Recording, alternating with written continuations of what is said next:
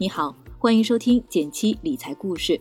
不知道你有没有过这样的疑问：想学理财，不知道怎么开始，无限期延后；自学了一些内容，但很零散，想知道正确的方法；手上有了几万、几十万存款，却不知道怎么打理。好消息来了，减七三天理财集训营已经上线，和大家见面了。你的疑问都有答案。想抢先体验内容吗？想知道自己的钱如何打理投资吗？想要免费领取十二个减七原创理财工具包，预约直播分享，get 更多福利吗？打开微信，扫描声音简介中的图片二维码，添加减七助教，加入三天理财集训营专属社群。助教的微信号是 j 幺七七幺七九幺 j 幺七七幺七九幺。三天理财集训营目前是内测期，参与完全免费的哦，赶紧扫码入群吧。上周在公司加班，几个同事一起叫了一大堆菜，外卖小哥打电话叫我们下去一起拿。我发现他车上挂的塑料袋里竟然放着一本编程书。在大家核对订单的空档，我好奇多问了几句。他说：“反正送外卖过渡一下。”先把一万多的房贷缺口填上。原来这位小哥之前是技术外包公司的程序员，疫情中公司不幸倒闭了，工作一下子没有特别满意的，他一咬牙决定先送一段时间外卖，也不耽误自己找工作，还能补贴家用。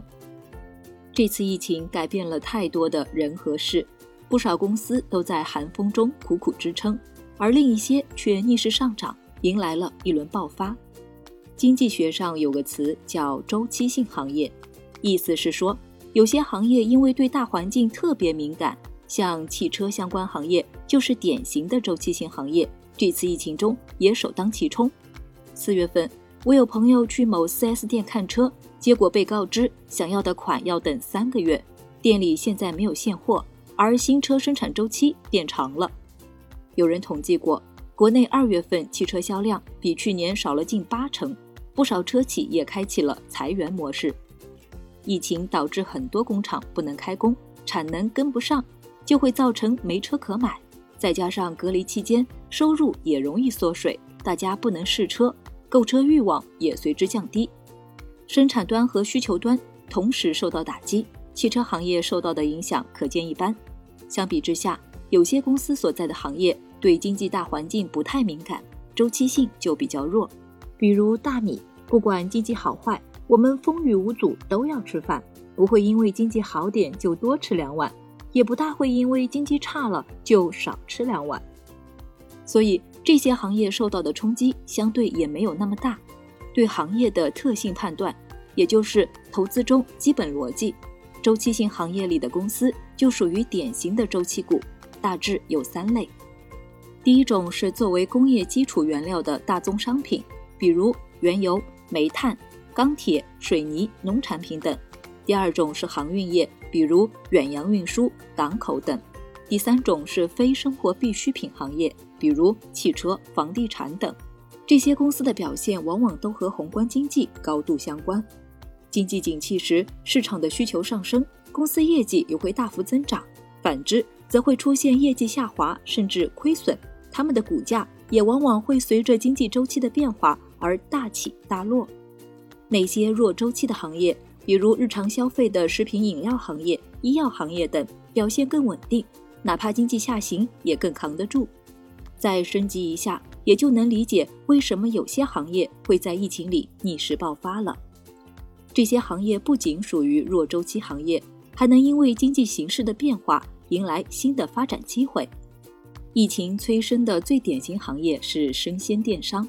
因为隔离，大家没法方便的出门采购，而生鲜又是生活中必须甚至是急需的消耗品，电商配送成了一大风口。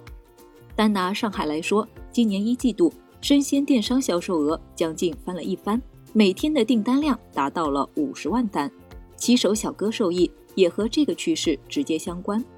再比如，最近大举招人的字节跳动。是抖音、今日头条、飞书等热门 APP 的母公司。疫情期间不能出门，线上办公和游戏娱乐就成了两大生活必需品。字节跳动发现了这一风口，开足马力推广其线上办公软件飞书，抢占了一大波市场。而最近其大规模招人，也有相当一部分是准备进驻游戏市场的。我们常说的风口，其实就是大环境的变化带来的新机会。不过，当经济发展疲软时，周期性的行业就没有机会，只能等待复苏了吗？也不尽然，还有一个重要的变量就是技术。